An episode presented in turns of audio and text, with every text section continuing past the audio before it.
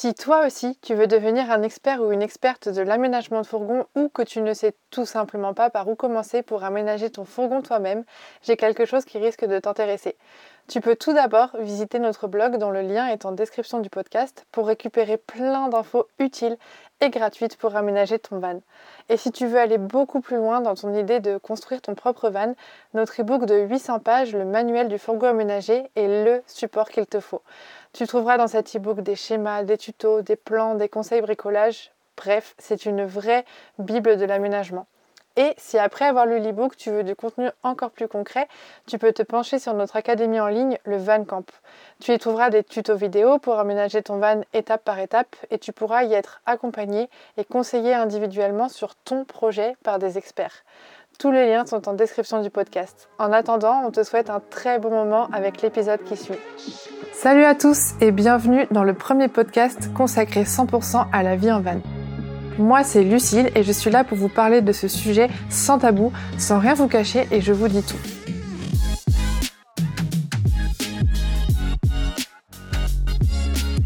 Ma mission, c'est vraiment de vous expliquer à quoi ressemble la vie en van telle qu'on la connaît nous. Je vous transmets un peu ce que nous on a vécu pour que vous sachiez dans quoi vous vous lancez et vous donner aussi nos petits tips et nos petits conseils pour vous accompagner.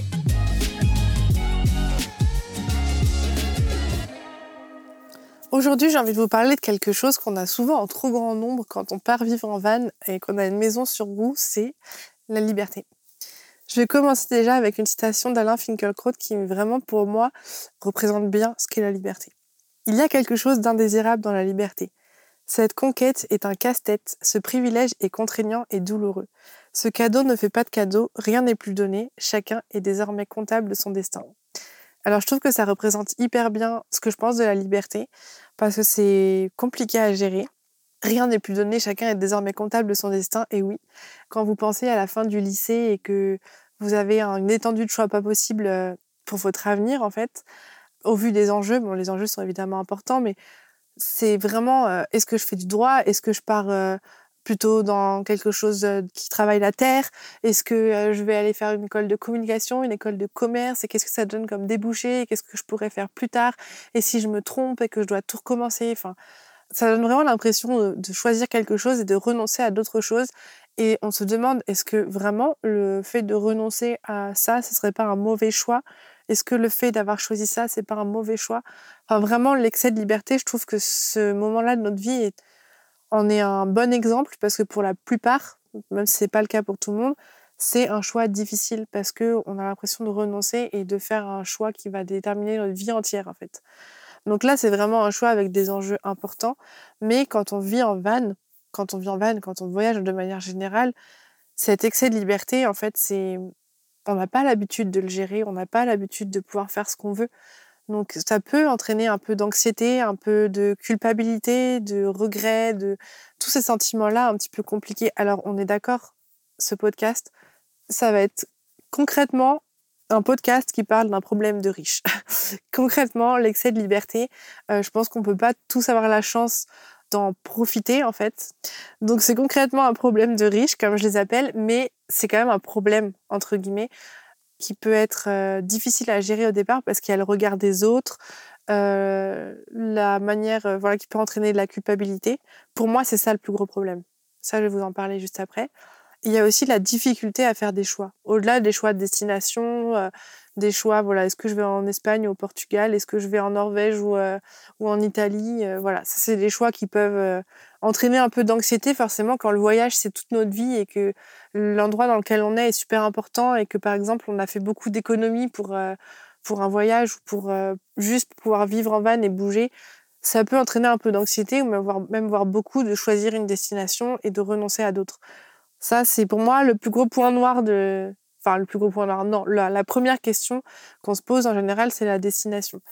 Après, personnellement, je trouve que cet excès de liberté, ça va donner l'impression un peu de pas en avoir fait assez, de n'en faire jamais assez. J'ai la liberté, je suis jeune, j'ai la possibilité, là, tout de suite, maintenant, j'ai cette liberté de faire tout ce que je veux. Il faut que je le fasse. Il faut que je me dépêche de faire tous ces pays. Il faut que je me dépêche de tout voir parce que sinon, je vais avoir raté ma vie. J'ai la liberté de le faire, il faut pas que je la gâche parce que peut-être que demain je pourrai plus. Ça entraîne un peu d'anxiété, de peur de ce type-là, de se dire euh, vite, vite, vite, vite, euh, là j'ai fait que trois pays en Europe, il faut que j'en fasse plus parce qu'après je vais le regretter. Et si je le regrette, je veux pas vivre ce sentiment, c'est c'est horrible. Je veux pas être comme mes parents qui regrettent de pas avoir fait ça. Je veux pas être sur mon lit de mort et me dire que je regrette de pas avoir fait ça. Ça donne un sentiment d'urgence un peu qui parfois est hyper pesant. En fait, on a peur de perdre cette liberté, j'ai l'impression. Et du coup, on veut se dépêcher de l'utiliser au cas où. Parce qu'on nous a souvent dit, euh, vas-y, fais-le tant que tu peux, t'as raison, fais-le tant que tu peux. Je ne sais pas si vous avez déjà entendu cette phrase euh, d'adulte ou de personnes un peu plus âgées. T'as raison, ma fille, fais-le tant que tu peux. Tant que tu peux, ça veut dire quoi? Qu'après, je pourrais plus, mais pourquoi? Pourquoi je pourrais plus? Enfin, Qu'est-ce qui pourrait arriver? Bon, à part le Covid, hein, soyons d'accord, à part des crises sanitaires ou mondiales de ce type-là, mais qu'est-ce qui pourrait m'empêcher en fait de faire ce que je veux plus tard? Pourquoi est-ce que j'ai ce, sentiment d'urgence? Voilà, je trouve que cet excès de liberté parfois peut, peut donner un petit peu cette, cette impression qu'il faut se dépêcher d'en profiter. Et puis au final, euh, on a vraiment l'impression que ce sera toujours mieux ailleurs en fait. Quand on a la possibilité de tout faire, de tout voir, on a toujours l'impression que ce sera mieux ailleurs. Je vais en Norvège, mais ce sera mieux pour euh, le prochain pays sera mieux. Enfin bon, on se dit rarement ça de la Norvège quand même. On va prendre un autre exemple. Je suis en Italie et euh, mon prochain pays sera encore mieux. Enfin voilà, c'est vraiment des, des sentiments, des impressions que tout sera mieux ailleurs. Et puis au final, l'excès de liberté, ce qui est compliqué aussi, c'est que faire un choix, c'est se fermer à d'autres choix. Donc plus je vais être conscient en fait des autres choix qui s'offraient à moi et que j'ai pas pris, plus je vais avoir l'impression de perdre quelque chose et, plus je vais tendre un peu vers ce sentiment de regret. Et si je m'étais trompée sur mon choix de destination? Et si je m'étais trompée au final sur ce choix-là de travail? Et si je m'étais trompée tout simplement en voulant vivre la van life? Enfin voilà, il y a plein de, questionnements qui peuvent euh, surgir comme ça. Et au final, je trouve que l'excès de liberté, ça entraîne un peu la peur de le perdre parce que plus on en profite, plus on a cette liberté de pouvoir faire tout ce qu'on veut. On a vraiment un très grand nombre d'options qui s'offrent à nous tout le temps.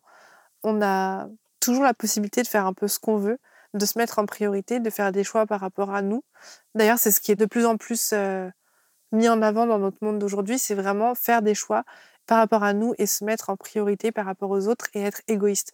Là, je parle pas de l'égoïsme euh, négatif, mais d'être égoïste en pensant à nous pour notre propre bonheur. Et c'est de plus en plus mis en avant aujourd'hui pour les personnes, surtout pour les personnes qui sont un peu ouvertes au développement personnel. C'est vraiment ce qui est très mis en avant aujourd'hui. Au final, on va faire des choix qui sont pour nous les meilleurs et on va s'habituer à ça, à cet excès de liberté et puis au final, on va finir par avoir peur de perdre ça parce que je pense qu'une fois qu'on a atteint un peu cette liberté de pouvoir faire ce qu'on veut, on a un petit peu atteint le, le but ultime de l'homme. Et ben ça va être difficile au final de revenir en arrière et du coup on va devenir de plus en plus exigeant avec les autres, avec ce qui s'offre à nous, avec notre vie en fait. On va devenir de plus en plus exigeant. Et ça c'est ça peut entraîner un peu de frustration, de regret et, des sentiments pas très sympathiques comme ça, l'excès de liberté. Après, il faut savoir le gérer. Hein. Je dis pas que ça arrive à tout le monde. Il y a beaucoup de personnes qui arrivent très bien à le gérer.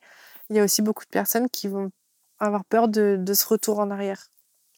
Mais pour apprendre à gérer ça, c'est super important de bien connaître son système de valeurs.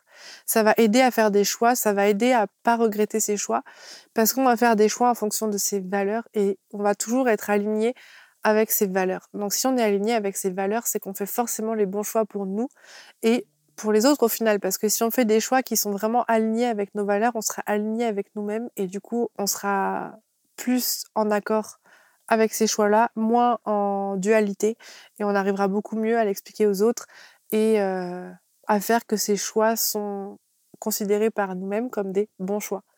D'ailleurs, en parlant des autres, quand on a cet excès de liberté, comment on est vu par les autres C'est comme des personnes qui ont le choix tout le temps de partir quelque part, qui ont le choix de dire non, qui ont le choix, enfin de dire non à une destination, qui ont le choix de travailler quand ils veulent, qui ont le choix. En fait, on est vu comme des personnes qui avons le choix, qui avons la liberté de faire ce qu'on veut. Et souvent, les personnes en fait qui vont nous voir comme ça sont des personnes qui ont un travail, qui ont des contraintes euh, d'horaire, des contraintes euh, de présence, euh, des contraintes comme ça, des contraintes de la vie de tous les jours en fait, des contraintes plutôt classiques, j'ai envie de dire. Et c'est hyper compliqué de gérer, je trouve, ce, ce rapport avec l'autre est considéré un peu comme inégal à leurs yeux. On est, voilà, on est des gens qui pouvons faire ce qu'on veut quand on veut. Donc c'est à nous de nous adapter. C'est à nous de se rendre disponible pour ces personnes-là. Si jamais on a choisi de partir en Italie alors que c'est l'anniversaire de cette personne-là, beaucoup de personnes vont réagir avec des reproches en disant mais t'as le choix, pourquoi tu fais? T'es pas obligé de partir en Italie. Ça nous met face à une culpabilité parfois assez forte. Je me souviendrai toujours du moment où on devait partir au Canada avant le Covid, enfin au moment où le Covid s'est déclaré. On devait partir au Canada et rejoindre une amie. Et en fait, on était plutôt organisé pour partir aux alentours de, du 9 mai. Enfin, je crois que c'était le 7 mai 2019, euh, 2020, pardon. Et en fait, euh, on avait tout organisé par rapport au bateau, par rapport au prix des avions, par rapport à, à notre copine qui quittait son travail, qui devait le quitter à une certaine date. Enfin, on avait vraiment tout organisé autour de tout ça. Et l'anniversaire de ma mère tombe le 9 mai. Et je me souviendrai toujours à quel point ça a été difficile de lui expliquer pourquoi on était obligé de partir en fait le 7 mai, je crois, deux jours avant son anniversaire. Euh, sinon, on payait beaucoup plus cher les billets. C'était, on était un petit peu obligé par des contraintes en fait euh, de prix, de disponibilité, etc. Et c'est vrai qu'à ce moment-là, je me souviens avoir eu des reproches. là, je prends ma mère comme exemple, je vous raconte un peu ma vie privée, mais c'est vrai que c'est des reproches qu'on a souvent eu de plusieurs personnes parce que, par exemple, pour cet exemple-là, on a eu un peu le reproche de mais personne vous attend, vous n'avez pas de travail là-bas, vous pouvez faire ce que vous voulez quand vous voulez, vous pourriez décaler d'une semaine. Et en fait, euh, c'était compliqué pour elle de comprendre que non, effectivement, le bateau, une semaine plus tard, c'était trois fois plus cher. Enfin, c'était considéré comme un loisir. De, on allait, voilà, on partait pour le loisir. Donc, c'était très mal pris qu'on parte au moment d'un événement important. Et ça, c'est voilà, c'est l'exemple de ma mère. Mais comme je disais, on a eu plein, plein de reproches de plusieurs personnes qui nous ont dit mais pourquoi vous partez maintenant Si vous attendiez deux semaines de plus, on pourrait fêter ça ensemble. Vous pourriez être présente pour cet événement.